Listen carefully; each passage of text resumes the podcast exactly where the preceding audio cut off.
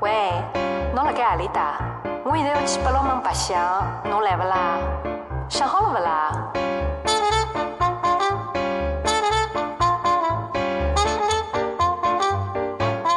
不要搞了，好吧？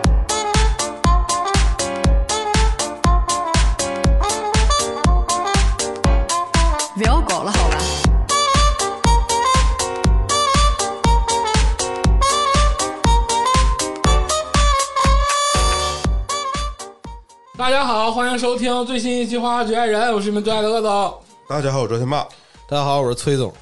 啥意思？怎么的？我今儿我我我跟宝总呼应一下。行，行嗯，大家好，我是李嘉洲。我是总鄂，所以叫鄂总。你咋？你是总崔？不是我这我这今天咋的？我就我就是崔总不行吗？哎今天天就崔总见我们崔老师穿的也这个霸气啊，今天就是嗯呐，对对对对，穿的也挺休闲酷的商务，啊，有点商务，有点七匹狼的感觉休闲商务，他不是蒙特娇，啊。蒙特基尔，蒙特娇。听众朋友们啊，本来啊这个时间你是听不到这期节目的，哎，因为这个《花花局外人》啊，在这个农历新年是要放假对，啊啊，对因为也辛苦一年了。嗯，哎，哎，但是啊，应这个广大听众朋友们的强烈要求，嗯，哦，哎，也是这个啊，这股热度就赶到这儿了。花局这个头一次啊，这个终于能赶上这个热度了。嗯。啊。咱们就聊一聊最近这个爆火的一部剧，哎对我我是觉得啊咱们就是不是说什么咱们放不放假，哎，说这个《繁花》呀，嗯，它爆火，你啊，必须得有花花局外人参与。对，因为什么？因为花花局外人是最懂王家卫的，哎，是整就是个网络平台，就是对。就没有花花局外人，就他妈没有王家卫。啊，对对，而且这个因为一部《繁花》呀，普及了啊上海话。啊，你看现在谁都能说一点什么刺呐、港都、小刺喽、十三点。没，有没有，繁花都没教这些，这些都没教。都学到了。啊。啊，那个那个叫什么？杨杨杨静掰呀，啥叫什么玩意儿？杨金宝。啊？杨静掰啊，苏贝尼。啊，啊，因为我会一点上海话嘛，啊，嗯嗯就，讲这个人说话非常的洋反自己，反自己。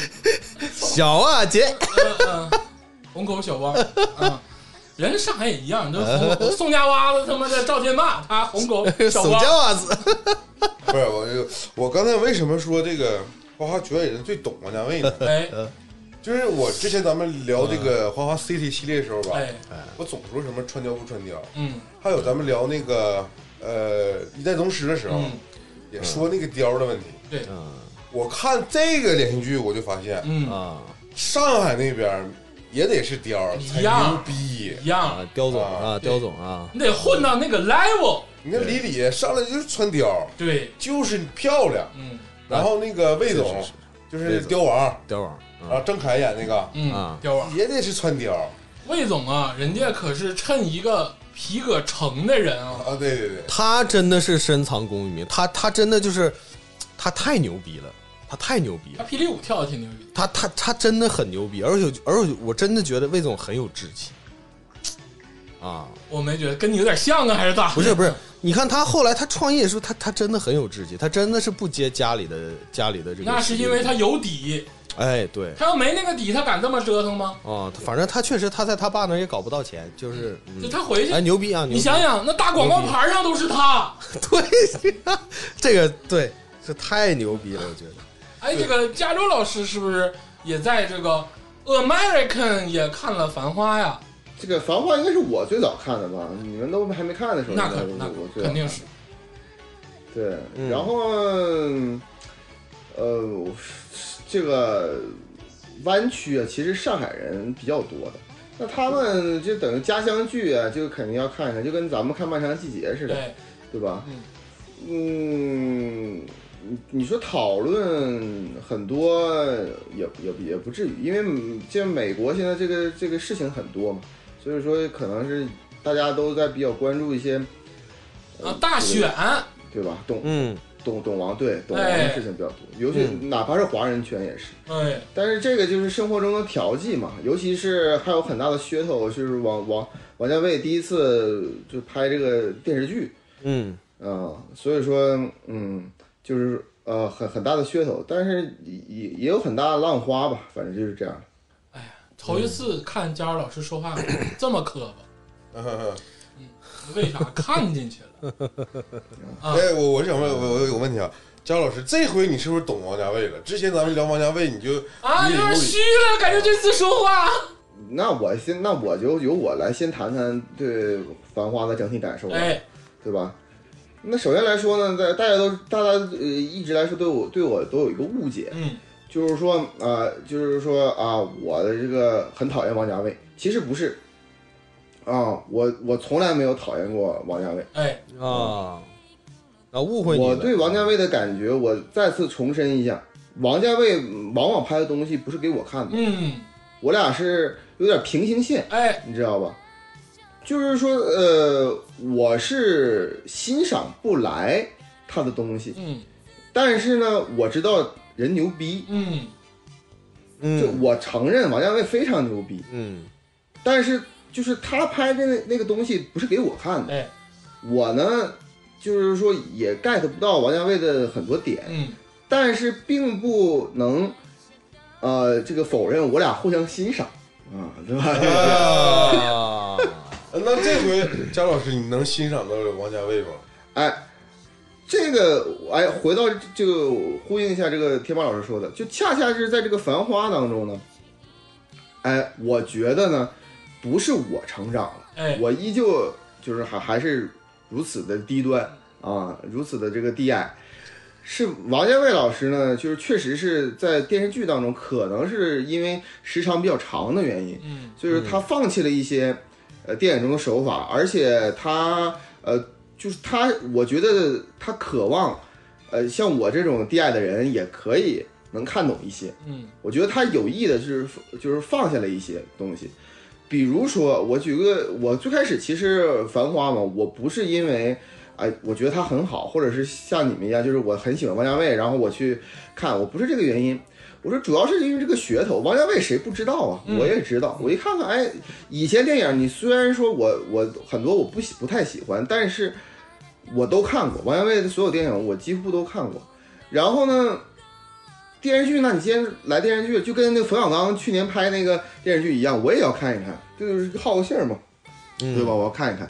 但是我看了一两集之后呢，我就觉得我可以看下去哎，啊、给我最大的两个触动啊，是第一呢，就是王家卫老师啊，终于就是就是有点剧情了。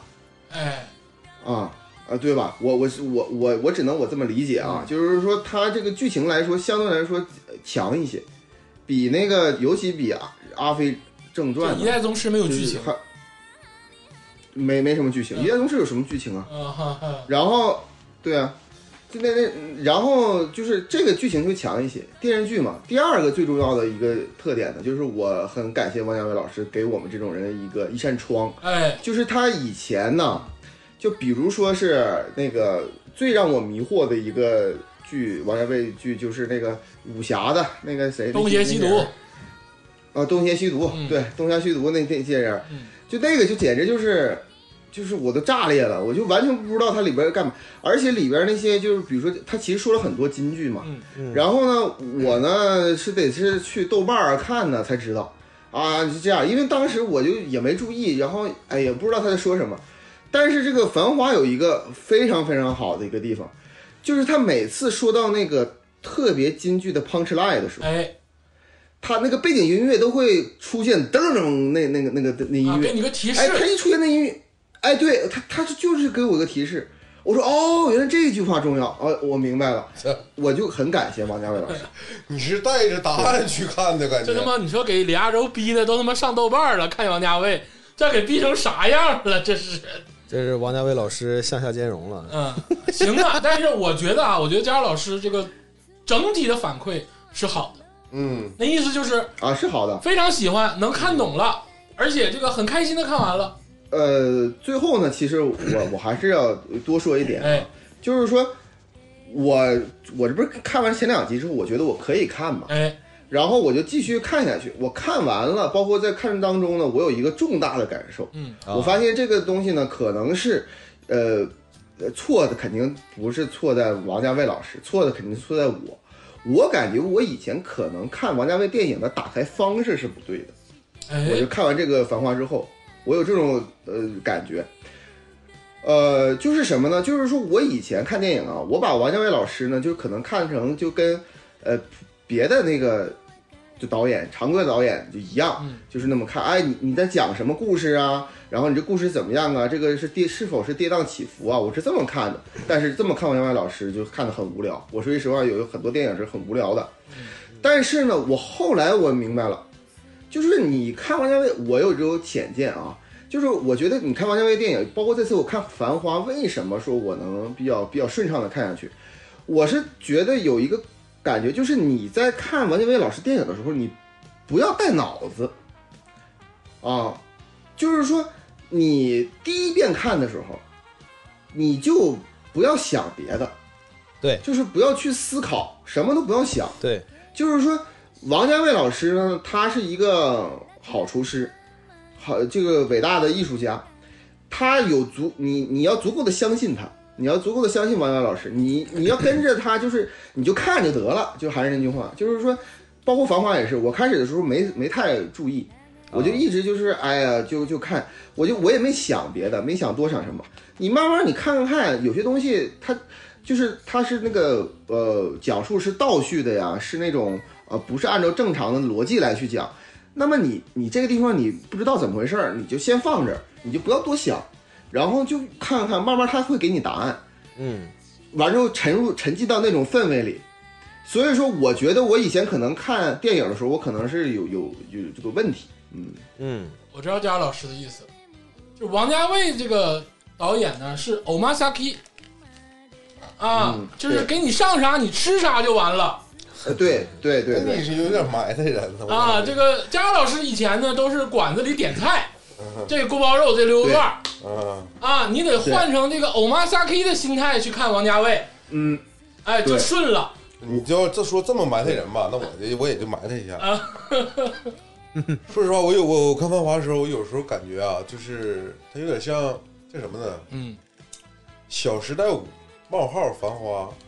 好啊，那可不。特别是那个，我我我我肯定，呃，这这个词儿我是从咱们评论区里摘出来的啊，嗯，就有这种感觉，有时候就是 他一旦放歌的时候吧，然后那个他那个画面，王家卫那个画面非常好。我，帮你补一句啊，但有啥说啥，郭敬明老师绝对神啊，但他拍不出来这个这个状态。不用你替我补，我没说完呢啊，就是我说他是高配版的这种《小时代》，就是他那个镜头语言肯定是比郭敬明高好几个档次，哎哎这是但是他用了五十七首金曲，哎哎，一千多万，有对一千多万买版权，嗯，有时候你听那歌的时候，看那个画面呢，你就感觉这个电视剧就是一个巨型的 MV，嗯。把他心中的八十年代、九十年代去拍成了这个新版的 MV。那可不。你看，你听歌的时候，你就你就不知道前后故事，你就只看这画面，你也感觉对爽对味儿。对味儿。这个就是那个时代。但是我我这个说法吧，我又感觉就有的确是有点玷污王家卫这个，有点诋毁王家卫有，点诋毁他这个镜头的这个艺术了。对，还有那美术，人家摄影都好，对，对，嗯，完，我我是感觉我看《繁花》这个整体的感觉，呃，像是我又重新看了一遍王家卫的很多电影。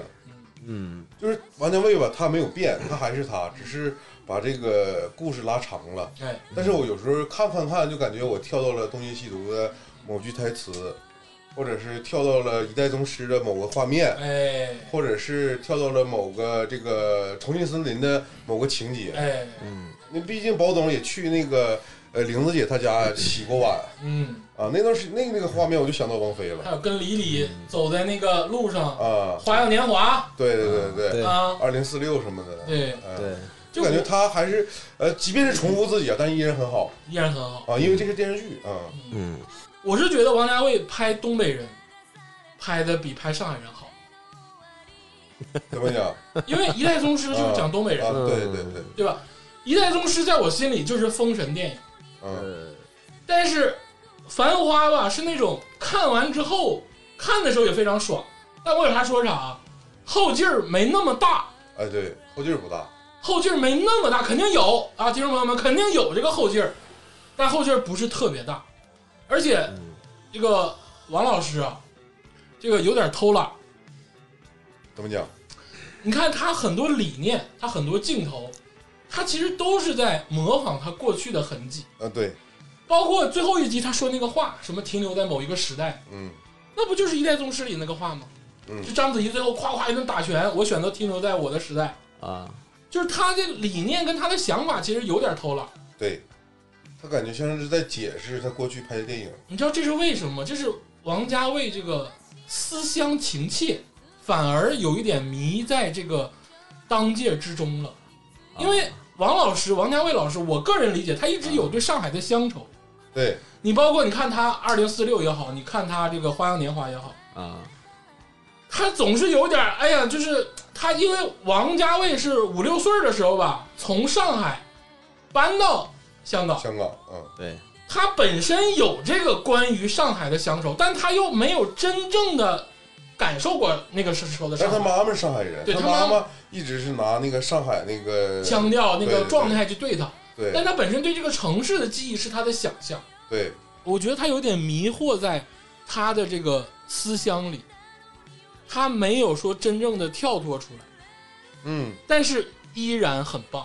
对，但是因为你说这个非常准确，因为其实我是有时候我是有这种感觉啊，他虽然描述上海，但我就是感觉他还是在香港那个，就他他描述出来，但这个是他感受非非常深刻。但他依然是王家卫式的上海。对，对但这个我很喜欢啊，而且很多人都很喜欢，这次接受了，大家接受了。但是上海人接没接受？但是你知道，真正的上海阿拉萨海尼不是这个样子，嗯，可能九四年的上海还真不是这样。但是这个无所谓，这是王家卫的美学。嗯，对，但但我依然觉得王老师啊，他跳出来，他用冷峻的眼光看东北人的时候，那真是刀法凌厉，嗯，就是他能很理智、很克制的、很冷静的去拍出一代宗师。呃，反而《繁花》有点絮叨，他有点用力过猛，而且过猛之后呢，还有因为你知道，大家知道《繁花》是在央视跟上海台都播，哦，它不是单纯的网剧，人家是在电视台要播的，嗯。所以说很多地方他也需要有取舍，啊，王家卫也想上星来那套这没招嘛，对不对？啊，哎呀，这个不得不说，就是咱们这花局的这个观点啊，一向非常之犀利啊，那肯定很很犀犀利啊，就是给王家卫老师一顿指点 啊，就是那意思，就是王家卫老师啊，你以后啊，就还得像是拍这个一代宗师似的啊，都你老得想想，就你得有点突破，你得跳出你以前的这个思维定式啊。突破。但这个这个事儿呢，我我跟这几位呢肯定是持不同观点，哎，就是我这个人呢看东西非常简单，嗯，啊，就是如果说他坚守的这个东西，如果是能让你舒服，他哎不需要突破啊。那是。但是我觉得这个他至少说他的这份在《繁华》里这份坚守，是我是完全是我我我我很吃这一套啊，你吃这一套，我很很吃这一套，因为以前确实像那个加州老师讲的，我以前看王家卫没有感觉，你也是那种没有感觉，就是没有那种，你就你就说东邪西毒吧，嗯，东邪西毒，我还去电影院看过他那个终极版，呃，对，就是有点类似于是对像重置似的那种啊。呃，我我还是不知道他讲什么。你现在让我再看一遍，我依然不知道他讲什么东西。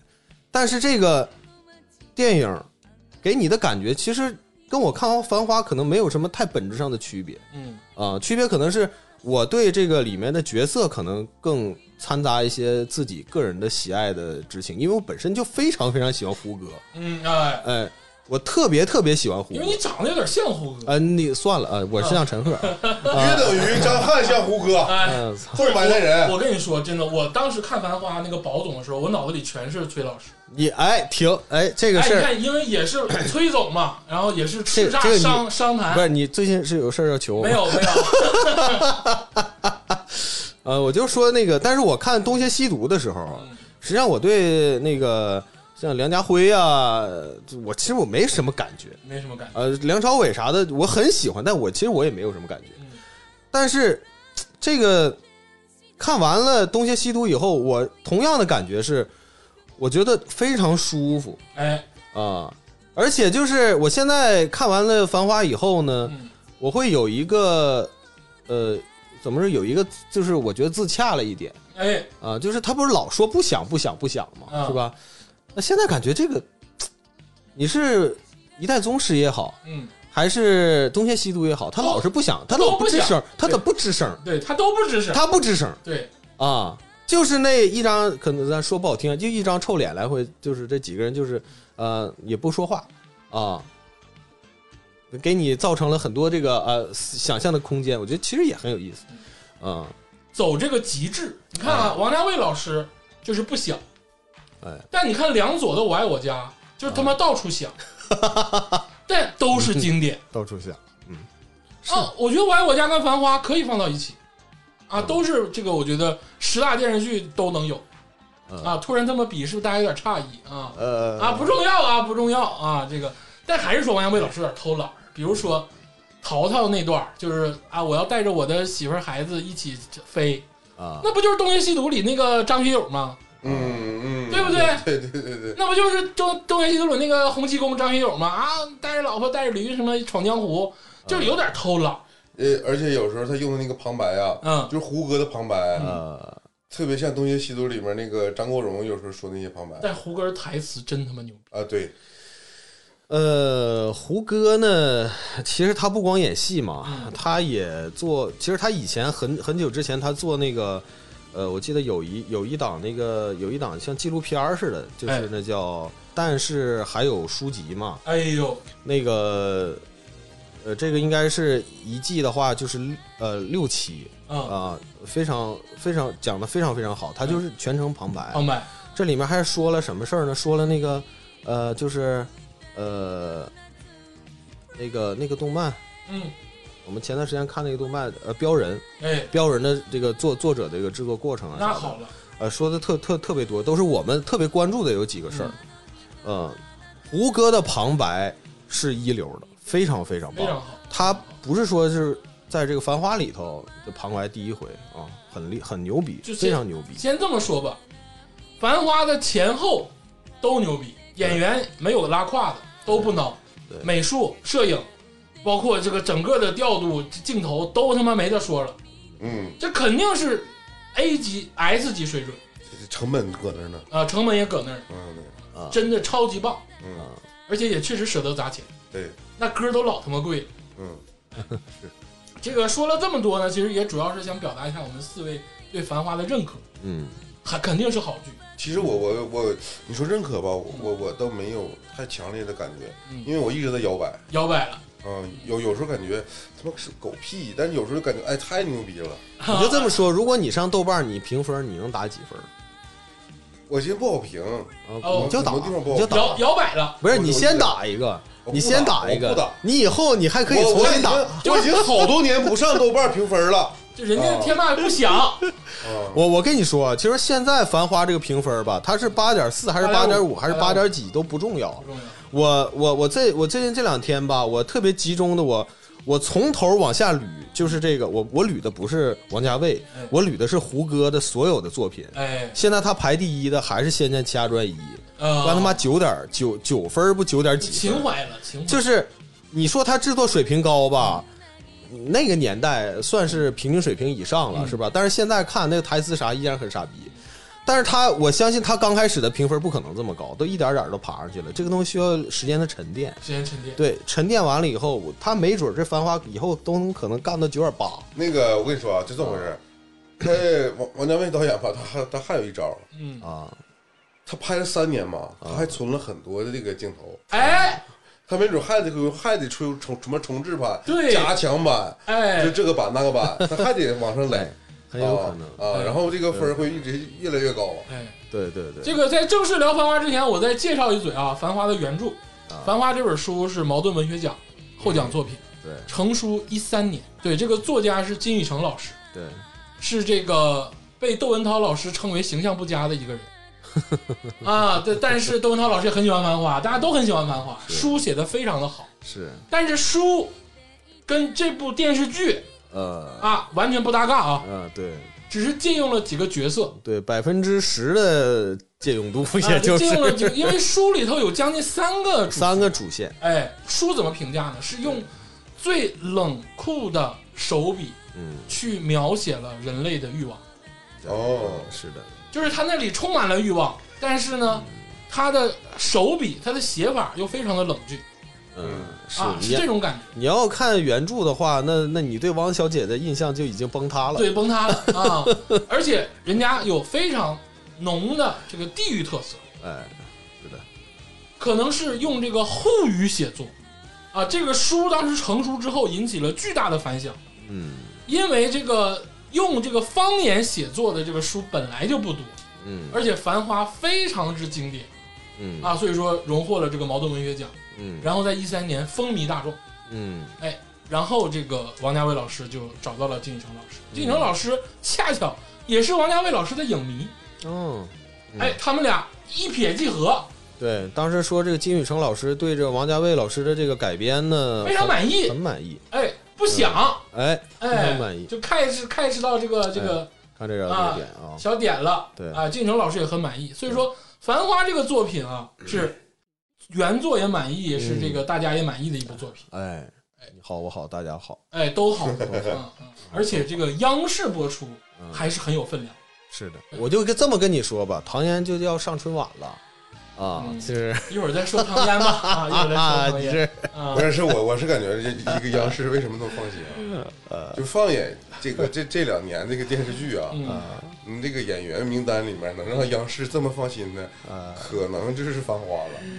而且我我把话再说回来啊，就是电视剧啊，《繁花》真的就是，就比如说呃我们考试不是有这种就是列卷嘛，就是这个学生答的非常标准，你甭管他好不好吧，他肯定是标准卷，《嗯。繁花》肯定是标准卷，嗯，标准之上的标准卷。哎是，就这个电视剧，你但凡能超过《繁花》，或者是跟《繁花》平齐平的，嗯。你就是经典。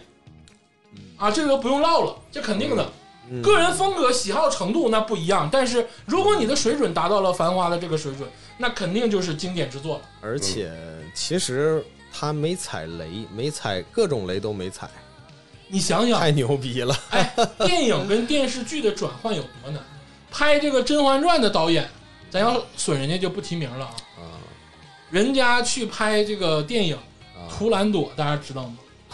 听过，啊，知道听过姜文那个吗？我、操，那个电影有多烂啊！大家可以去看一看。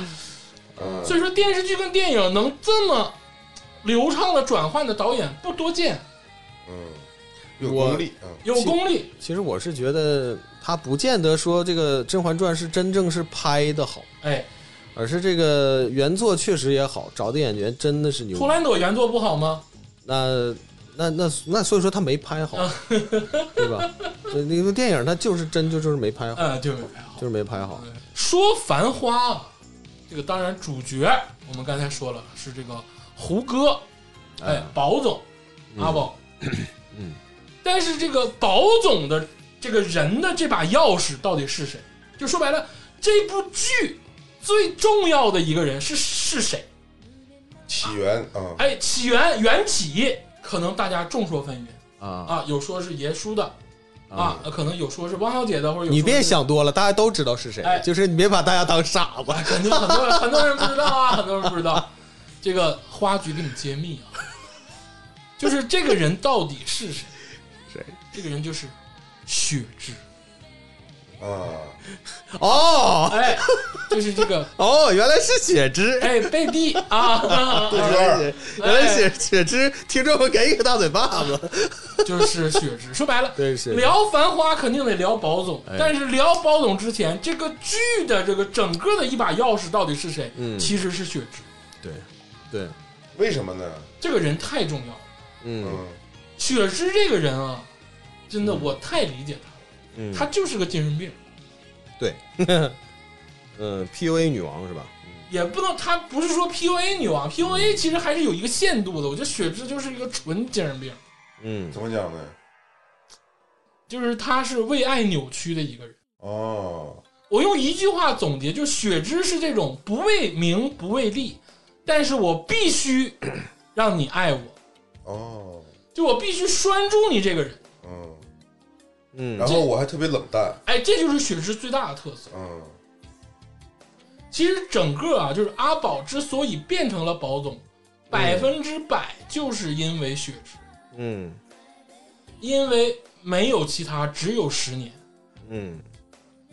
然后雪芝是嫌他有点穷，我给我给你捋一捋啊，啊。最开始是阿宝跟雪芝处对象，对，雪芝是公交车司机，咱不呃售票员呃售票员，售票员，咱不参考原著啊。今天整个的讨论过程不参考原著，咱就说电视剧。嗯雪芝是售票员啊，阿宝是一个就是小青年儿嗯，啊，是当时是一个厂里的，厂里的一个技工啊，对，啊，很普通，刚毕业的一个人。嗯雪芝家里肯定是大户，嗯不愁吃穿吧。但是那个年代就大家都就是还好，当平起平坐嘛，所但家里有点关系，有点关系，然后有可能有点文化，嗯，哎，有点内容，要不然也不能去香港，哎，对，嗯。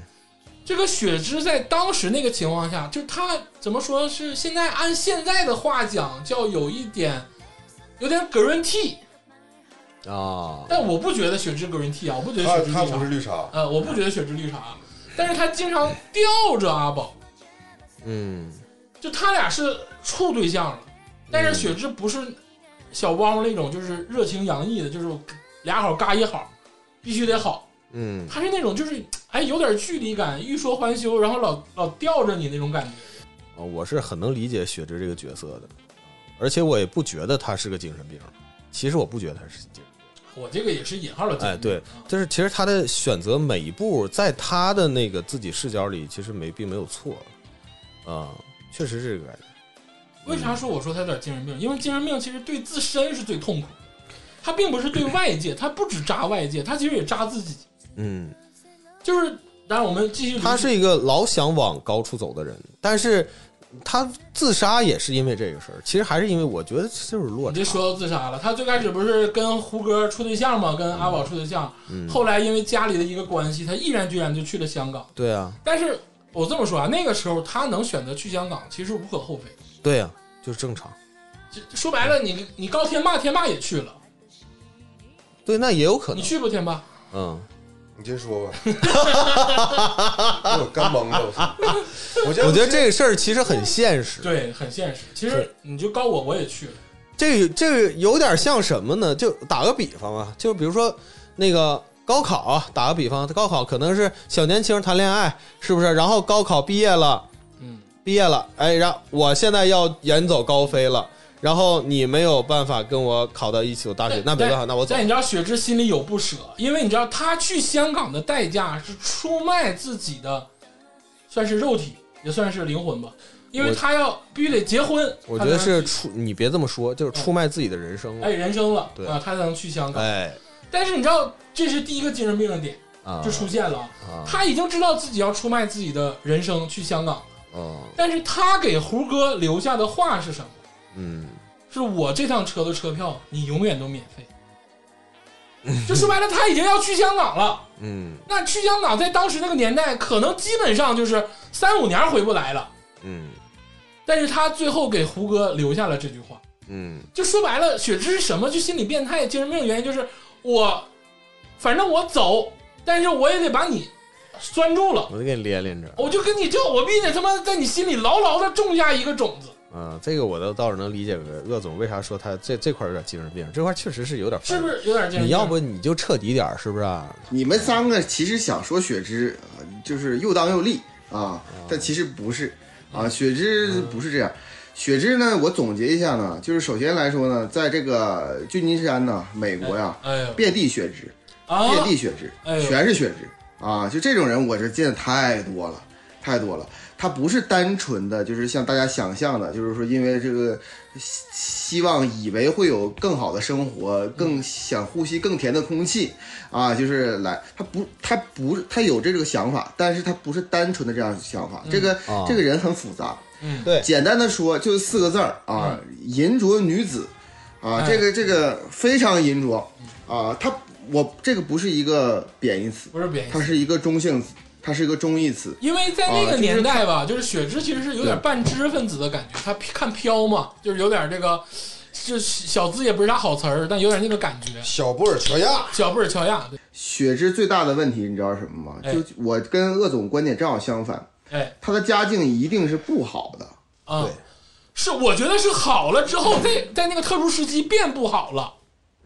啊，那你那不管，我就在以前不管，啊，就是说他跟胡歌相识的时候是不好的，哎，但是人呢，我说句实话，这个这一辈子来说，人呢最怕的是什么？最怕的就是，呃，就是生活不好，完之后脑子却很好，哎，就是他见过、吃过、看过的东西都特别好，他不甘心。就雪芝最重要的就是不甘心嘛，就不不甘心，不觉得自己不应该是这样。其实那都是命运的安排，但是他自己觉得不甘心。然后他去香港，为什么？他因为他物质生活不甘心，所以想去香港。他去香港之后，他知道自己的生活呃那个精神生活会贫乏，所以他不甘心放弃阿宝，一切都是不甘心。我这个，哎呦，说句实话，这这个这个人，我我说实话，王家卫拍雪芝拍的非常的入木三分，嗯。因为我觉得王家卫在香港的话，应该也见过很多雪芝。我在说实话，在旧金山也见过太多的雪芝了，所以说这拍这种人，我觉得王家卫真的是呃手到擒来，拍的很很对，很复杂。嗯，其实这块就还好，后续真正激发阿宝变成宝总，就是他后来回来吃饭那段，啊他直接两万块钱一拿，当时阿宝就蒙圈了。啊啊！我操，我一月挣两万，啊，他是不是嘴里嘴他说的嘛？对啊，我一月挣两万。啊，啊，牛不牛逼？逼。其实他那个时候也是好胜心在作对，对，就是他当时真的挣两万吗？咱画个问号，我不知道，就是我后来说了，他没挣那么多。没挣那么多哈，就是他挣两万也是为了给阿宝看，对。嗯，就是这个这我是觉得他是让阿宝传话，告诉父老乡亲，我牛逼。那都也 那那有点看低了啊，就是 就是看低不。是很很简单嘛？雪芝我刚才说了嘛，就是说他因为他不甘心，所以说他给的这个东西，他其实是给自己看，他在反复强调自己说我的选择去香港选择没有错，没有错，就跟我在我身边很多人就反复的来了美国，过得跟狗屎一样，但是回不了中国嘛，他回不了国嘛，然后回不了头了，所以说他就反复强调，哎呀，我就中国不行，然后美国就特别好，空气都是甜的，就就是就是就一样的人。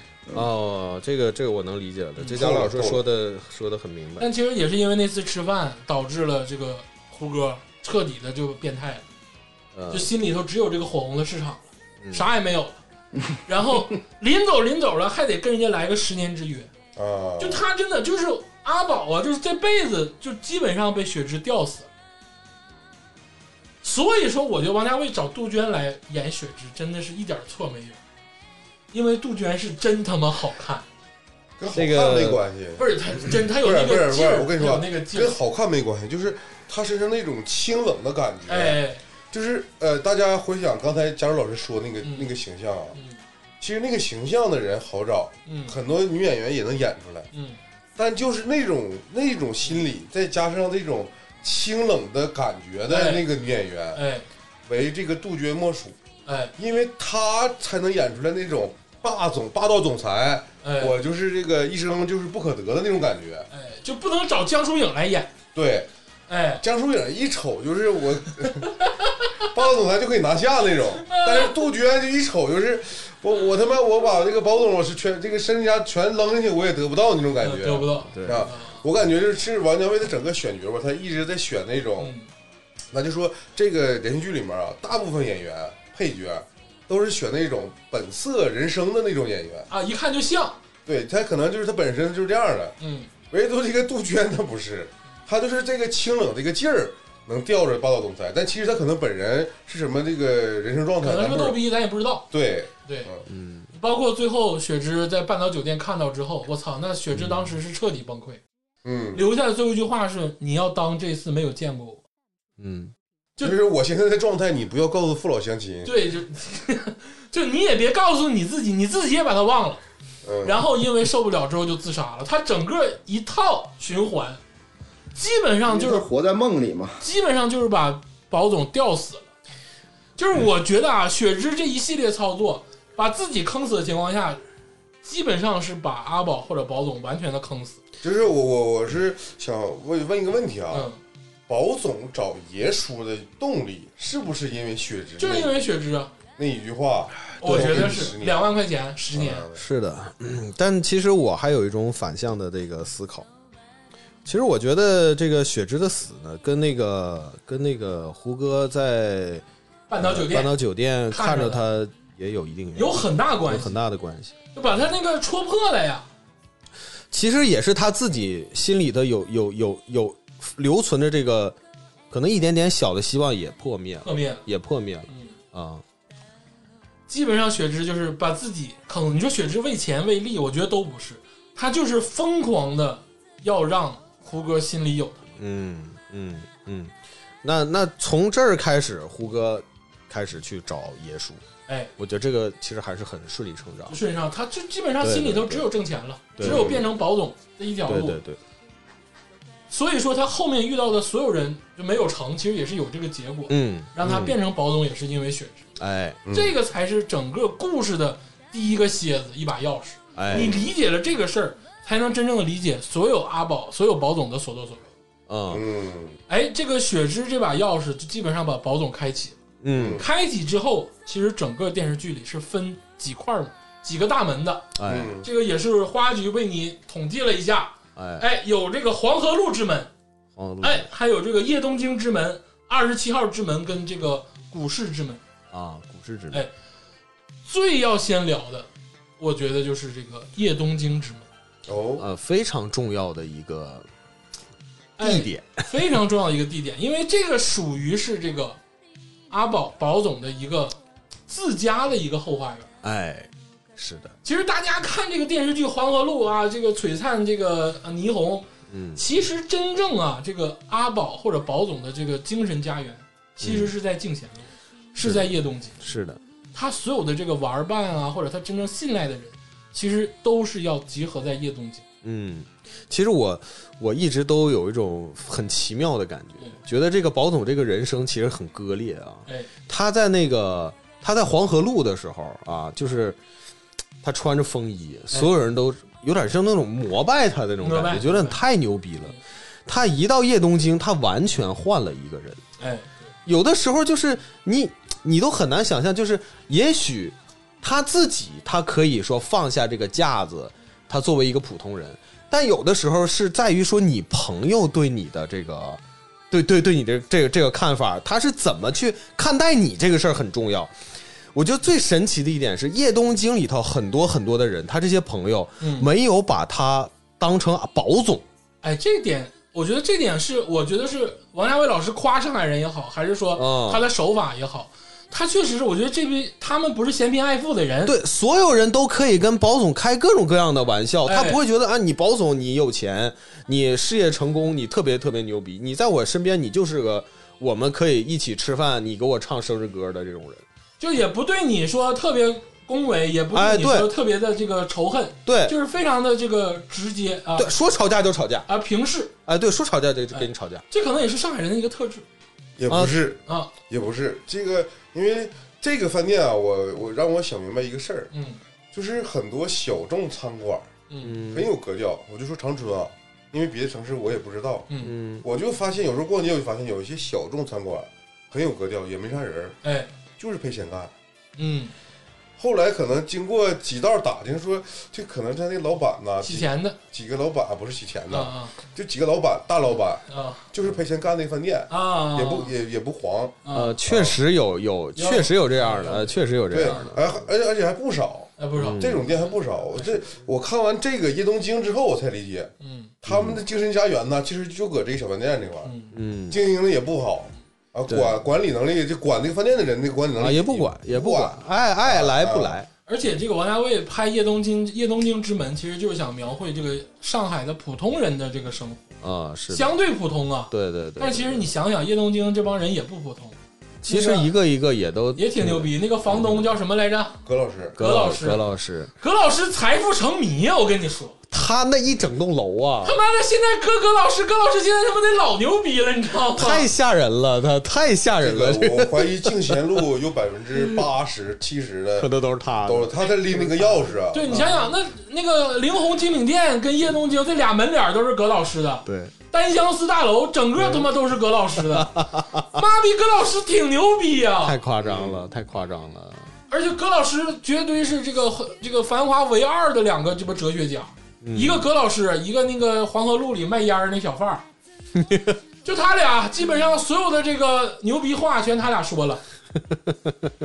哦，这个葛老师挺牛逼，哎，是。那演的畏畏缩缩的，就是有点有点很好。怯懦的，但是其实你要细算他的财富，他就像是他妈的那个哆啦 A 梦大雄他爸似的，你都不知道他有多少钱，嗯，是，而且他其实他一直表演表现的还很卑微，哎，卑微。他一点不卑微，那他表现的很卑微。他关键时候都是他捅的，这货都是他装啊，的。那是他关 他关键时刻挺牛逼啊！惹祸鸡，所以说叶东京是什么？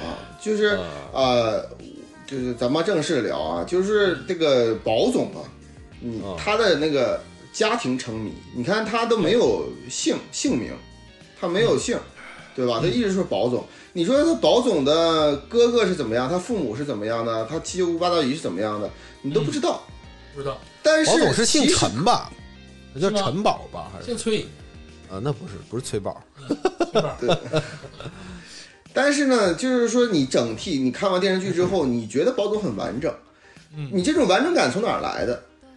就很简单的道理，就是叶东京在宝总来说，就给或者给观众来看的话，就或者王家卫表达的话，叶东京就是宝总的家。对，然后林红啊、葛老师啊这些人，他们包括那个淘淘嗯，他们你们刚才说平等啊，我这个点不不太同意。就是说，你们平等是你们是以他们是互相是朋友，互相像朋友之间很平等的这样的。我觉得王家卫表达的不是这个，哎而是这个《叶东京》里边所有人呢跟宝总是家人关系，哎，就是非常非常像家人关系。就是你你外边大老板你再怎么地，你的亲姐姐、你的亲二姑啊、嗯你的亲二舅。跟你关系也很平等啊，就是说他就是这种家庭关系，就是他有个亲情在，所以说这个叶东京就是你给人感觉是亲情。你像林红跟宝总说话，他哪像是一个小商品店跟宝总说话，而非常像是你堂姐或者是堂妹跟你说话的感觉。所以说这对，所以说为什么说，呃，就是中间有一段强剧情嘛，是那个呃，就是呃马伊琍饰演的角色叫什么来着？呃，马伊琍玲子，啊，对，玲子，玲子，她就是他们吵架，就像家里吵架一样，然后出去完之后，玲子这回来之后，把这个叶东京一下子从这个保总的家变回了这个商业用地叶东京。所以说这一段，我觉得王家卫表表达的是什么？表达的是就是宝总没有家了，就是这样。哎、嗯哎，对是这个意思。叶东京说白了是宝总的后方阵地，嗯但是这里头这几个人呢，其实又不太一样。嗯嗯，其实你刚才说这个 Papi 酱就林红，就为什么说宝总能像对待家人一样对待他？就是大家好像老看到说林红，就是林红是个有点偏反面角色的那种感觉啊，嗯就有有些人这么说。但其实大家不要忘了，这个阿宝宝总在日本的这个刚去的时候，林红展现过他其实好的善良的一面，啊就是他当时是在一个拉面店打工，啊他对待同乡的那种热情。啊包括让阿宝吃面，然后给他多要了四份浇头，嗯就说白了，浇头每一份其实都要钱的，嗯但他就都倒到那个胡歌的那个嗯碗里了，说嗯就别说话，吃就完了，对，嗯也不跟他磨叽，也不让他记恩，就你赶紧吃。嗯就是其实林红是一个挺完整的一个人，嗯就从这点看来，林红其实不坏。包括最后林红自己扪心这个发问，说我他妈好像有良心。就这些人都是那种有点坏，但是又坏不起来的人，包括葛老师。就是像你朋友身边朋友有时候会犯错一样，哎他们不是真的坏，只是会犯错。我觉得这个东西其实本质上来说吧，它有个先后顺序，就是首先那个，就比如说葛老师是吧？他们在成为朋友之前，首先是合作关系，合作关系，对吧？那你也不能说我我我变成你朋友了，我不收你房租了，我该收肯定还是也得收。葛老师能不收玲子房租？呃呃，那能，那没那肯定能 啊是，但是还是给了嘛，啊！对吧？还是给了嘛。但是我觉得林红其实也是一样的嘛，大家都要生活，因为他生意本来也不好。嗯，这个这个东西林红的钱基本上都靠这个阿宝跟那个玲子他们几个人啊支持，，对，淘所以到之类的。对对，所以说确实是像鄂总说的，没有这个对错好坏之分而且葛老师太幽默了，我真的我第一次感觉王家卫老师拍的能拍幽默，你知道吗？啊。我头一次在王家卫老师的这个这个就是作品里看到了幽默啊。嗯葛老师说啊，那个淘淘说这个要去打保龄球嗯啊，雷葛老师说啊，那我不跟你去打啊，我这个亡妻啊叫宝玲。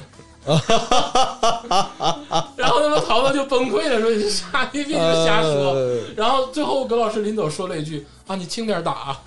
这个保保龄球，觉得它就是个梗，给我它就是个梗，那就是阿宝跟玲子，就是就是个梗。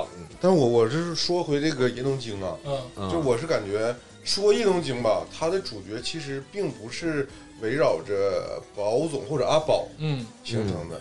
其实叶东京它是像什么呢？像呃，所有每个人都有一个心里面都有一个缺失的地点，嗯然后所有人都在这块儿互相呃去索取这个感情的这个宽慰或有点抱团儿了，就是情感的一个价值、情感抱团儿。啊。就对每个人都有都有自己需要的点，所以大家聚在这块儿了。嗯，嗯，他并不是说以宝总为核心，刚才咱说了这个叶东京的这个其他人，嗯其实最要说的就是又是一个关键角色，哎，就是这个玲子嗯，嗯他是叶东京的核心核心。啊。嗯我我在我在这块儿我强调一下，就是马伊琍演这个角色演的就是牛逼，嗯就是拿捏的非常到位，对什么人说什么话，什么时候演什么状态，我操，哎，我跟你说，马伊琍给我的这个感觉太曲折了。嗯就马伊琍这个角色，最开始的时候你是觉得哎有点可爱，然后到中期有点烦人，然后到最后我操一下子立了，立了。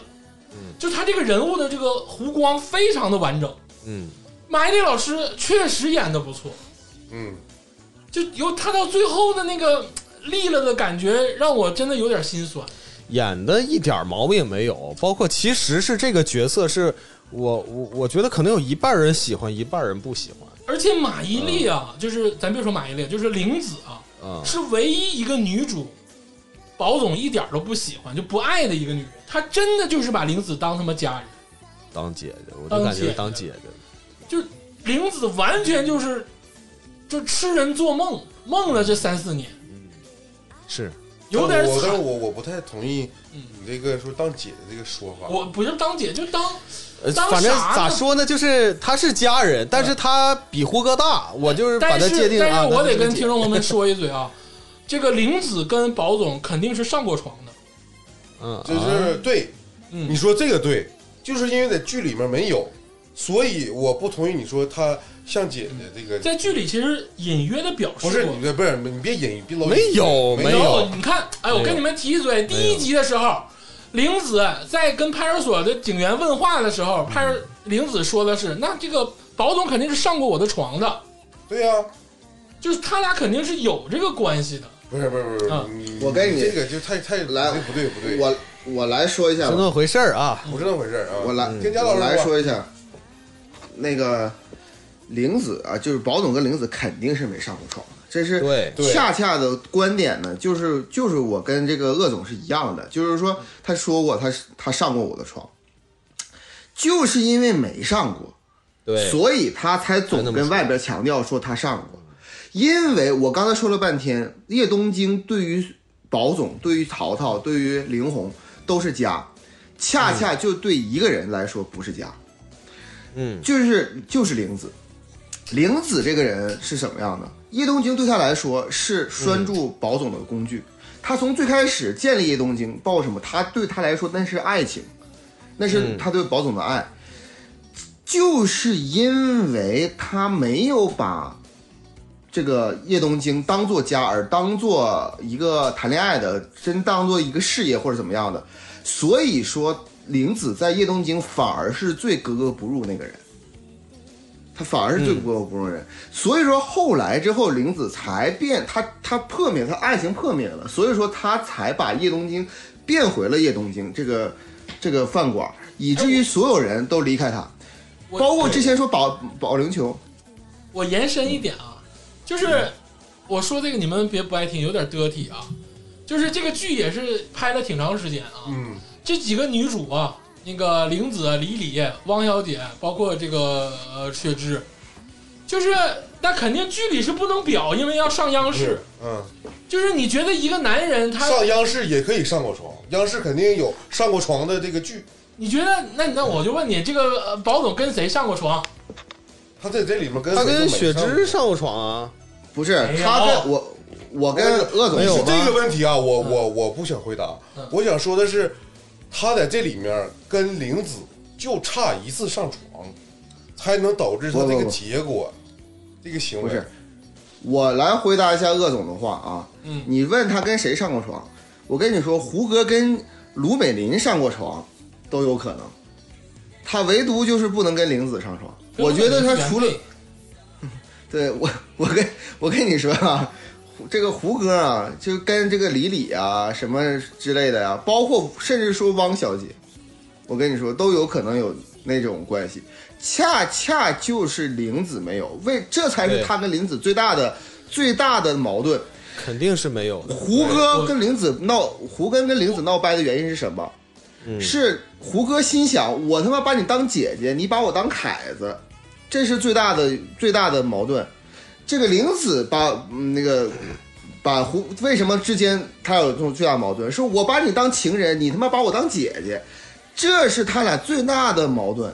而且我刚才说了嘛，这其实整个《叶东京》里边有很多关于暧昧的东西，比如说你们刚才说保龄球，保龄球是什么？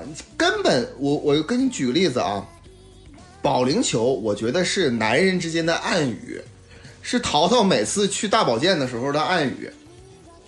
我告诉你，啊，这非常明显啊，这个非常明显啊，这家里人去大保健的暗语。首先来说，你看啊，保总这个人设，人家人家有女人，我我没有开玩笑啊。我首先来说，我接下来的发言没有开玩笑。保总人家有女人，而且人家长得又帅又有钱，然后各方面都高端人士，所以每次，所以每次淘淘跟这个保总说说走去打保龄球啊，保总就一脸嫌弃，并且说哎我不打，而且打保龄球都是晚上打，通宵打，而且每一次跟他老婆就是那个淘淘跟他老婆吵架之后，必须打保龄球，直到啊他外边有了给了给他一把钥匙，嗯啊，对吧？这是州那个哎啊，对，从此再也不打保龄球。但是呢，他要是只就是闹起来了，那个人走了，那个那个人走了，哎，又开始打保龄哎，球。又开始打保龄球。哎，我觉得这个佳儿这个保老师这龄球就个，是暗语佳，老师有生活，哎，这个啊分析的 OK 啊，有生活啊，佳老师有生活啊牛，逼呀！还有有还，得是你啊，有道理，有道理啊啊啊！只有我懂王家卫，我去。嗯，你懂懂。你不是懂王家卫啊，你是懂这个事儿啊，你跟王家卫都没有关系。我最后掰扯一嘴啊，就是我首先说这个事儿很正常，但是我依然坚持阿宝或者是宝总胡歌啊跟玲子是有发生过关系的。为什么？我得说，因为如果说他俩没有这个关系的情况之下，宝总已经做到仁至义尽了。你刚才说玲子，宝总心里说对玲子的埋怨是你把我当凯子，其实不是的。其实我觉得宝总至始至终都知道玲子在管他多要钱或者怎么样，就这个事儿他是能看开的，他是觉得是应该的。为什么他会觉得是应该的？因为他俩肯定有更深层的关系。呃，不不不不，这个是应该是啊？因为叶东京也是不不只是宝不不不只是玲子的呀，他为叶东京投钱。那不是这啥？不是钱的事儿。我跟你说哎呀，我我知道不是钱的事儿他付出的每一份钱看起来是钱，实际上不是钱。就啊我是，觉得你说这个，你说这个非常都对，嗯，你说的这个非常的对。你刚才说这个东西，恰恰就是我的理由，只是咱俩导向不同。你觉得他俩是男女之间关系，我恰恰觉得，就刚才你说这些东西，我都同意。但给我的结果就是，他对叶东京来说就是家，就他给这个对玲子钱，原因就是因为他给在给姐姐钱。你你自己的亲姐姐，你或者你自己的堂姐，家里人。所以说，我就恰恰就感觉，就是为什么后来宝总幻灭，就是原因就是在于说，我一直在给我姐姐钱，一直在给家人钱，我希望把你掰成我姐姐。但是玲子从开运动经回从日本回来，就一直没有把胡歌当家人，一直希望变成情人关系。哎，那你觉得胡歌这么多年，就宝总这么多年，能不知道玲子对他有意思啊？他知道啊有意思，所以说他痛苦啊，所以说保总才痛苦。啥都知道就是你对我有意思但是希望你是，我是希望你是亲情关系，而不是情他我人关系。我我我是觉得啊，就是这块咱俩他俩上没上过床，嗯，这个事儿，反正我投贾老师一票，他俩啊，我也投。啊，反正现在三比一，哎呀，理由可能跟你们不同，我也不叙述了 这不是三比一的问题。啊。对对对，不不是对对，这不是这玩意儿，不是不是少数服从多数的事儿啊啊！这个这个理解这个就是这个艺术作品的奇妙之处啊！对，我是觉得宝总根本就不爱哎，对，我就说就这个即使我我佳老师，咱俩也没有，咱俩也没有矛盾点。对是我说我是说观点都一样即使就是即使两啊男女互相爱慕，也不一定非得要发生这个事儿，更何况这是单相思。对，发生也行。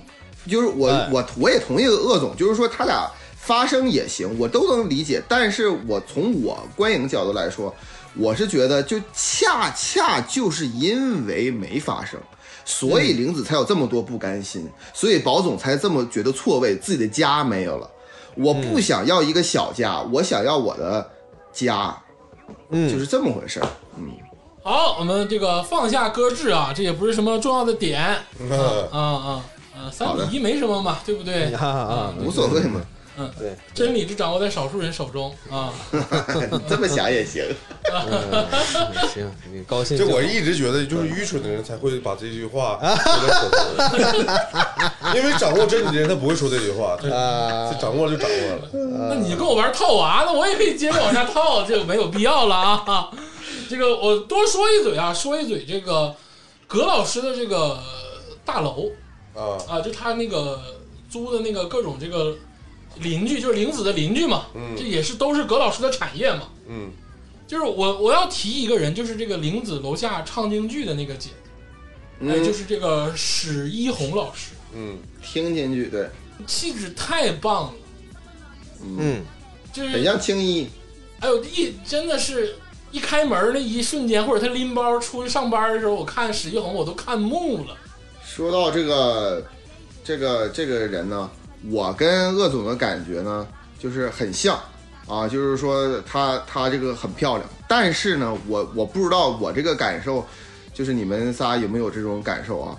我觉得我我觉得他很可怕啊，我有一种很惊悚的感觉，就看他，他这个人呢，就是说很像那种，就是说身背他二十个命案，然后隐居在那种那种感觉，我就我每次看他很惊悚，就我觉得他雨夜完事，尤其他开门那个时候，他是漂亮不假，但是就是我我给我一种很惊悚的感觉，我不知道你们有没有这种感觉哦？啊，他说焦老师说的是什么形象？就是有一个日本漫画叫《间谍过家家》，嗯、这个他就是这里面那个约尔约尔太太太约尔夫人 啊你。还看《间谍过家家》呢，啊天霸？但我我一直不理解这个角色，他对剧情有什么推动对，？他其实是一种隐喻。是啊，他在楼下放的那个各种的戏曲，其实是反衬这个玲子当时的心态。不是我我是觉得啊嗯，这一块我虽然即使在在大家都这么捧啊，嗯，但我是觉得王家卫老师肯定是在这块儿嗯剪掉了很多情节。嗯其实他不用剪，我是觉得史一红可能就是一段故事。他、啊因为因为他因为也描述了，对就是他做好了一大堆饭，然后等一个人，那个人没来，嗯，对对对吧？然后他唱了《桂林醉酒》，用他隐喻嘛，这里面的隐不用隐喻都已经很明显了。我是觉得嗯他这个人这个角色你去掉，也嗯不干扰这个整个电视剧的完整性。啊，嗯那是，但加上了我觉得更好看。嗯这这就是没有用嘛。有还有你看，你看，你看，你说加上了更好看，我说不不加它不影响完整性，所以他这个人物他是没有推动，然后呃没有作用的。嗯所以我是觉得他肯定如果之后再出一个加强版，会把这个人物补全，嗯。会跟这个主角团有一个联动。嗯。但是可能是在现阶段，王家卫可能就是就是没给他加上，他有他自己的想法。就这个人物，我我是觉得啊，就是加不加都无所谓，因为我觉得王家卫的核心理念是每个人都有故事，嗯。我只是描述了其中的一段，嗯。嗯。但是每个人的故事你自己去想。嗯。说白了，如果就像天霸老师说的，你拍史一红老师就是剧中角色啊，嗯。你拍这个剧中角色史一红老师，他可能能拍三十集连续剧，嗯。但是我不拍，我让你猜，嗯，我猜猜干嘛？就他这是一种手法，叶东京那么多人呢，我猜每个人。不是这这就是芸芸众生嘛，是是是啊他要表达就是这个我芸芸说的。是影视剧的表达嗯。啊，不就是，我在这里边儿，我我我我我这今天我是怎么了呢？我可能提到王家卫老师呢，就是说，就是我啊我不是我观点可能可能嗯跟你们都不太一样，因为原因是我对王家卫老师就是跟你们看法不太同嘛。我在这里边我就非常的不认同，就是这个啊、天马老师的观点。我首先来说，第一，我觉得这个史玉红老师啊，这个角色是必须有的，就是没有灵红，没有灵，甚至没有灵子都必须得有史玉红，啊，这就是王家卫老师的呃这个特色，就是欲盖弥彰啊，就是欲修还，他必须得有他，这才是这个剧的经典。第二个点就是他对这个整个剧有什么作用？他这个史玉红老师的作用比宝总还大，就是说，如果王家卫老师只拍宝总，那就是一部啊电视剧，而正因为这个电视剧里边有史玉红老师，才能说是王家卫的电视剧，因为史玉红老师代表了整个这个剧的腔调。你说宝总他有很多多面性，而史玉红他正因为单单纯，所以说他那种腔调才是最正的。这整个《繁花》这个电视剧最正的腔调，什么什么腔调呢？就是一个普普通通、默默无闻的一个人，在这个楼里默默的，没人知道，没人关心他，但是他却本身有很多很多的故事，这种感觉。这个人其实王家卫老师他拍这个整个《繁花》，他其实表达的就是这个，就是在上海，你别看上海大都市有很多呃，眼看他呃楼塌了，眼看他起高起高楼，但是其实每一个人，每一个小小的人，你感觉不起眼的人，他其实背后有深渊，有很多的故事。而史玉红老师恰恰就是整个剧当中最重要的东西，就是普通的有故事的人。这才是繁华。所以说，毛总其实都不重要，史玉红老师，包括那个弹钢琴的那个光头，孔孔祥东吧，还是对这些人才是最重要的，才代表了腔调啊。对这是我的呃观点。画画的，嗯而且这个说两个隐喻啊，就是当这个玲子回到那个跟宝总吵完架回到那个家里的时候，楼下的两出京戏，这个要跟大家普及啊。嗯。先唱了《贵妃醉酒》，嗯。然后又唱了《锁麟囊》。嗯《贵妃醉酒》讲的是啥呢？杨贵妃嗯。准备一桌菜，要跟唐玄宗 就是呃那个就是呃上床约会约会啊。啊，唐玄宗没来啊，啊啊，然约后炮失败了。杨贵妃自己喝多了。啊，哦啊，这个是贵妃醉酒。说白了就是当时她跟胡歌不刚吵完架嘛，嗯跟包总，然后就是锁麟囊，嗯。锁麟囊就是有一个富家小姐哦。出嫁的时候，看着有一个穷苦的女子，嗯。然后她把她的嫁妆分了点这个女的给她，然后后来这个这个主角她失势了，他嗯。要饭了，然后那个他给的那个女的那个那个那个那个那个角色有钱了，然后就反而过来帮他。哦。说白了，这就是玲子当时就转变了，嗯。就是听完《锁麟囊》之后，就是要事业了，然后不就是去日本了吗？嗯。然后还有很多人说啊，说怎么玲子回来之后就他妈的叶东京就是又这个啊沪上私房菜了，整个这个 啊这个怀石料理了，呃。这个大家有迷惑啊，但是我给我我给大家解解密啊。啊。其实这个当然靠一部分臆想啊，我觉得玲子是去日本了。嗯，而且相对的学习了一些烹饪也好啊，经营也好的手段，他要了一个中华小当家，哎，就有点中华小当家了。嗯。为啥呢？是因为后来叶东京重新开业的时候，嗯那个他原来打工的那个妈妈桑嗯。来了，嗯。就来捧他生意了，嗯。就说明他们两个之间是有沟通的。嗯，那肯定就是玲子去日本学了，嗯，因为我看弹幕说，我操，怎么三个月不见，什么啥菜都会做了呢？当然，确实学的有点快啊，但我觉得交代的是他去日本之后，可能就是拜师学艺了。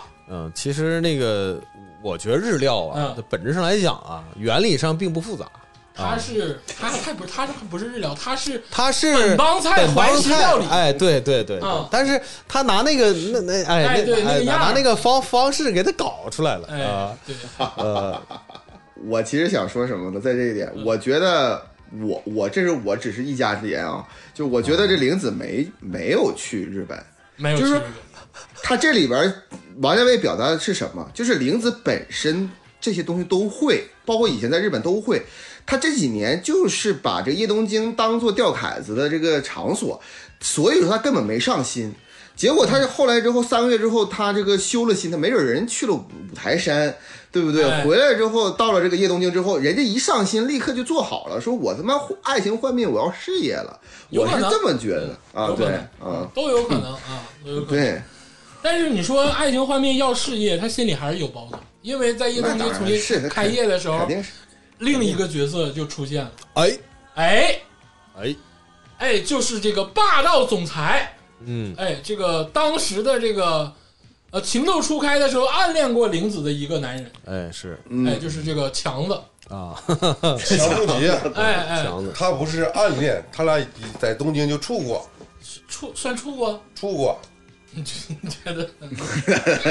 就是明恋啊，对不是暗恋。明明恋啊对，玲红玲已经说了，以前在搁那块儿有过前男友，对对他挺好的，嗯。嗯，就是这个强总对，是由这个黄觉老师扮演。嗯，哎，哎，就不开 不开公交了啊，改改炒股票了。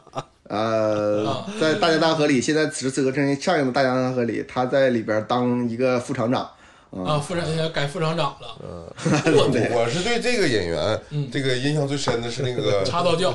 那个师傅，啊，师傅啊，师傅里面那个呃军人，军人，对对对，后来给自己师傅坑了那个。对，欺师灭祖，嗯嗯我对他印象最深的就是插刀教，但但但不能否认黄觉老师绝对是好演员啊，嗯，演的真的是入木三分。你说其实他俩这个，他跟那个呃这个强总啊，嗯，跟宝总，我觉得这个后期这个源头啊都一样哎，啊，就是就是所有的因果都一样的。我觉得这两个人那个，呃，至少说在他们强总跟宝总他俩认识以后，也不是说认识以后，嗯知道彼此存在以后，人生轨迹啊都是有点有点像，虽然说具体细节大相径庭啊，对吧？但其实起源都一样。就你觉得宝总是因为雪芝改变了人生，对强总也是因为玲子改变了人生，对对对，他对是真就是这样。是有点这个意思啊。对，但其实强总，我觉得本质上来说，还是因为啊，宝总 改改改变了人生。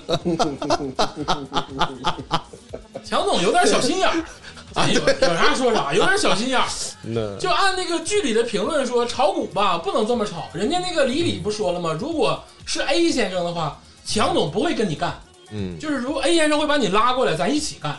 哎是，但是强总不是，强总就是要他妈把宝总踩碎。嗯，所以李李在宝总身上就是能找到 A 先生的影子，哎，对。嗯他俩真是很像，但说回强总，我觉得强总对玲子是真爱，真他妈稀罕。真好。所以说我我非常同意这个崔老师刚才说的啊，就是你说这个宝总的钥匙呢，可能是这个宝芝，那强总钥匙呢就是玲子，那这个宝总的这个引路人呢是这个爷叔，那这个强总的强总的引路人呢是 A A 先生先生，A 先生，啊、对，但是那个强总喜欢玲子，但玲子喜欢宝宝总，那么宝总喜欢雪芝，那雪芝喜欢谁呢？雪芝喜欢 A 先生，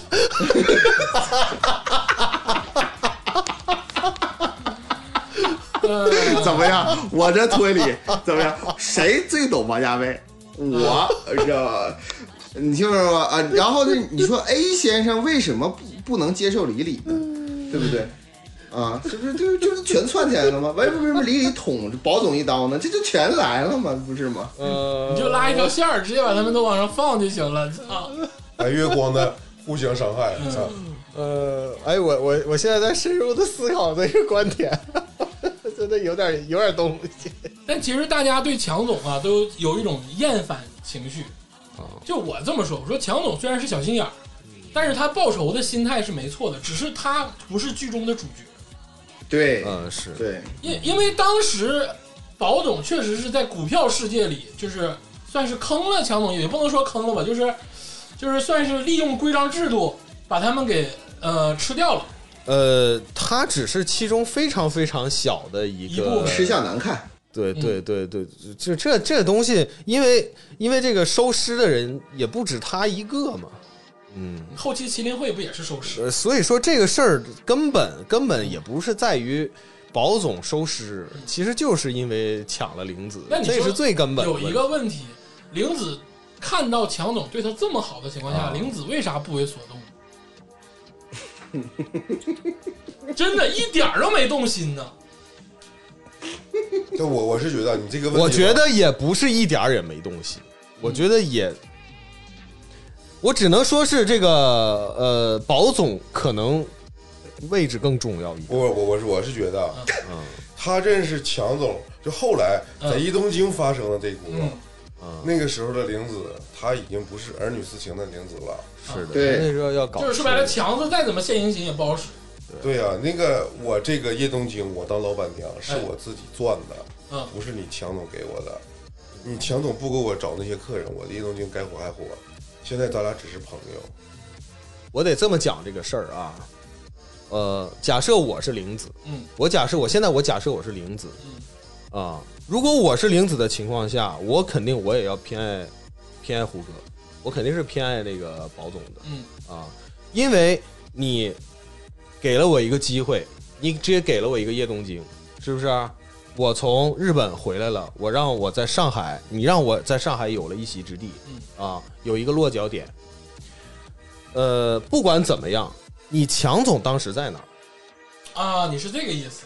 对、嗯你现在你你混出头来了，你在深圳待了那么多年，那你为什么你回到上海的时候，你你你回国的时候，你为什么你你为什么不不去上海呢？嗯你为什么先先去的先去的那个深深深深交呢？嗯是不是深交所那边你搞搞这个东西是不是？你怎么没去上海呢？对不对？但是保总不一样，哎，保总确实对呀、你实惠过他。那你玲子来的时候，保总就在这儿嗯，陪伴了那么多年，对，是不是？我觉得至少你从时间时时间上来说，即使说强子啊、跟玲子啊、嗯在日本待了一段时间，但我我好好像那个那个时间也许都没有呃那个保总跟玲子待一起时间，在上海待时间长嗯，啊、但我确实觉得强子跟玲子其实挺配的，很配呀、很配，很配，年纪上也配呀、倒倒也是。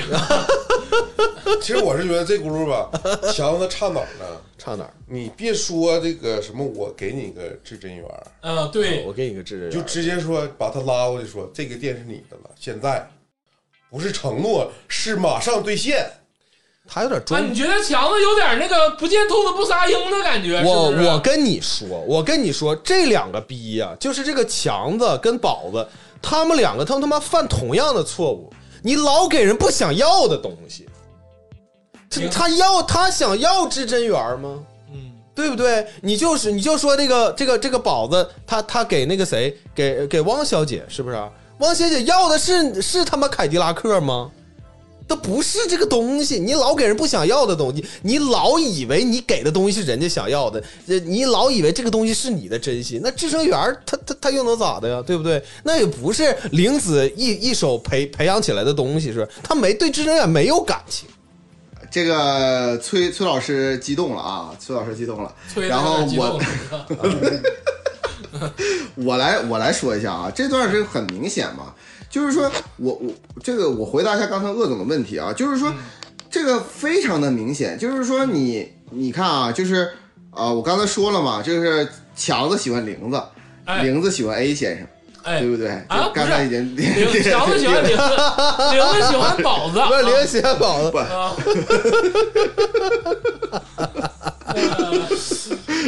想喜欢不重要啊，就是 A 先生是一个万能人儿，就是对，要不是 A 的，要不然说 A 了，宝就股宝子。大 A，对，宝子喜宝 A 股先生跳 A 股跳水，大 A 跳水。对我刚才刚才有一句话非常对啊，就是说这个强子跟这个宝子为什么就刚才解释为什么不能像 A 先生这样把他拉过来呢？原因刚才崔老师已经解释了，就是说因为强子其实跟这个宝子之间的 beef 啊，最大的原因是在这是在这玲子这块儿。你知道吗？是在玲子这块儿，因为玲子原因所以，所以说你想想，我就解释解释鄂总为什么说这个宝子为什么还不是宝子跟 A 先生的最大的 beef 是什么？是血脂，你知道吗？啊，你你懂吗？所以说为什么这么生气？呃，不是那个你单纯的像是个像麒麟会是那个收尸，不是那么简单的，是宝子就是因为这个血脂，所以说才把 A 子给那个啊，就是那什么的，所以他们之间有巨大的 beef。你知道，强子跟这个宝宝子之间的 beef 是因为玲子啊，跟股票没关系，是因为你把我玲玲子喜欢你喜欢你宝子，不喜欢我。那同样道理，那个雪芝你喜欢 A 先生，你不喜欢我宝子，那所以说我才要把你给收拾掉，是这么回事儿，它是一个这么样一个因果联系。雪芝跟 A 先生没关系啊，我先是提腿了，不了。不，这个这个事儿吧，我刚才在仔细分析这个事儿。这个雪芝为什么离婚了？我跟你说啊，雪芝喜欢 A 先生，唯一能说通的一点，除非 A 先生是宝总他哥，你听我说啊，你听我说、啊，在香港的那个哥哥，当时就一直在讲说，宝总呢是属于什么？他是港资啊，对呀、啊，他是港资他。不是因为他哥在香港、深圳那边吗？那雪芝嫁哪儿去了？像香啊，我操，为什么有这么大震撼？是雪芝嫁给了那个宝宝总他哥，那为什么雪芝离婚了呢？宝总他哥死了。不是，啊，那是。是因为 A 先生有个徒弟。啊？叫李李，叫李李，啊，对对对八大金刚，八大李金刚。李对，是他的八大金金刚其中之一。哎，对，是他的这个这个呃操作员。对，。从来没出过错。哎，从来没出过错。对，因为 A 先生跟李李好了，然后跟雪芝离的婚，对，然后啊才捋，清了，然后他才破产，然后他才他才才平仓才死的。捋清了。A 哎 A 字喜欢李子，哎李子呢其实喜欢是强子，所以说这才对。哎，你说李李跟强总，所以说，哎，咱们再仔细想，咱们再仔细想这个事儿。天霸老师一脸黑线。来来，咱们再仔细想事，你说李李他能不知道雪芝吗？哎，你哎，你再想这事儿，李李知不知道雪芝？对呀、知道。如果这么假设的话，李李必然知道雪芝，对呀、是不是？啊，所以说跟宝总说你是个怀旧的人。嗯，啊，都通了啊，都通了啊。去他妈的！啊，不重要啊，不重要啊，这个。呃，反正这个我再补一嘴啊，玲子啊，大家就虽然说他有的时候有点鸡毛蒜皮，但是你们一定要看第一集，玲子在宝总出车祸的时候，最稳大局的一个人是他。嗯，很多事情其实爷叔吗？呃爷叔是一块儿啊，这个玲子当时不有一大堆人说那个欠债吗？玲子呱就把钱扔那儿了，说他妈的保总的账都记在我头上，嗯，就还是非常暖心的。对，说白了，看完这么多遍之后，我对玲子非常有好感。嗯，嗯，所以我删除了唯品会。啊，啊就是唯品会 就是那种打光啊，对，跟这个王家卫比起来，真是没有对比，没有伤害。嗯。就是唯品啊会那真的是。那广，哎呦，可太就是一切换那个广告，我觉得一下子这个这个腔腔调就没了啊。好可怜，啊，腔调没。送朋友要穿什么衣哎，服？好可怜，哎土死了，呦。穿的破破鸡玩意儿，那穿的啥东西啊？那是。对，唯品唯品会还行，唯品会还行不是是那件衣服是不行，那件衣服很显老别别别气别别！啊，不重要就广告公万一以司后打广告，呃。啊不是我啊，我你哎，不是你，你想的有点太多。唯品会给我们打广告啊？万一找咱呢，对不对？那我们后面出个 A P P 大作战唯品会大码男装找咱啥？买买买衣服大作战啊！不是我我我我是觉得说回来啊，嗯这里面我就觉得强总最令我失望的是什么呢？哎就是他跟李李说啊，这嗯。咱们做事儿不要感情用事。哎，对，其实这里面吧，李李从来没感情用事过，就是唯独这个强总，嗯。因为玲子啊。嗯，对，跟宝总，然后搁这鸡头白脸的，鸡头白脸，鸡头白脸，他是最感情用事的。感情用事，他那些操作都是为了玲子，我要跟你，我要争个面儿，我要把这个宝子给干死。人家不也舰队不也说了吗？为啥说强总能感情用事？他他妈用的钱不是自己的钱，哎，他用的是集团的钱，那是投资人的钱，但是他所有操作都是在心里面，就是我要干死宝子。对，就是完了，根本原因是为了玲子，嗯，所以他这个人我感觉很可惜，大道理说一嘴，自己干活啥也不是。我真的他真是啥也不是，就是强总要说他牛逼就牛逼在这一点是吧？强总后来玩股市的时候已经没有爷叔的支持了。对对对，那时候全靠自己的那点人脉和自己的这个操作的思是路，宝总，啊呃呃，对对，强总这个宝总。然后，如果咱们就说这从操作方式上来讲啊，强总他如果没有南国投的这个背景，哎，他跟宝总比，他狗鸡啥也不是。他狗屁那人家不说了吗？说未来股票是他妈机构的时代。啊啊！是是是是，那是未来呀，还没到未来，A 股就爆了，还没到未来呢。再过一年，直接就是那个九四年啊，应该是九四年吧，就直接都崩塌了嘛然后嘛。接着就是金融亚洲金融啊，对呀，就崩塌了呀。说完叶东京啊啊，这个确实我们直接把人物关系都捋清了啊真他妈神了啊，神了啊！神了神了，嗯，咱们这个稍微休息一会儿啊，这个轻松一下，我们听一首好听的歌曲。哎哎，回来咱们继续咱们的这个嗯，其他的这个大门之旅。哎，哎，好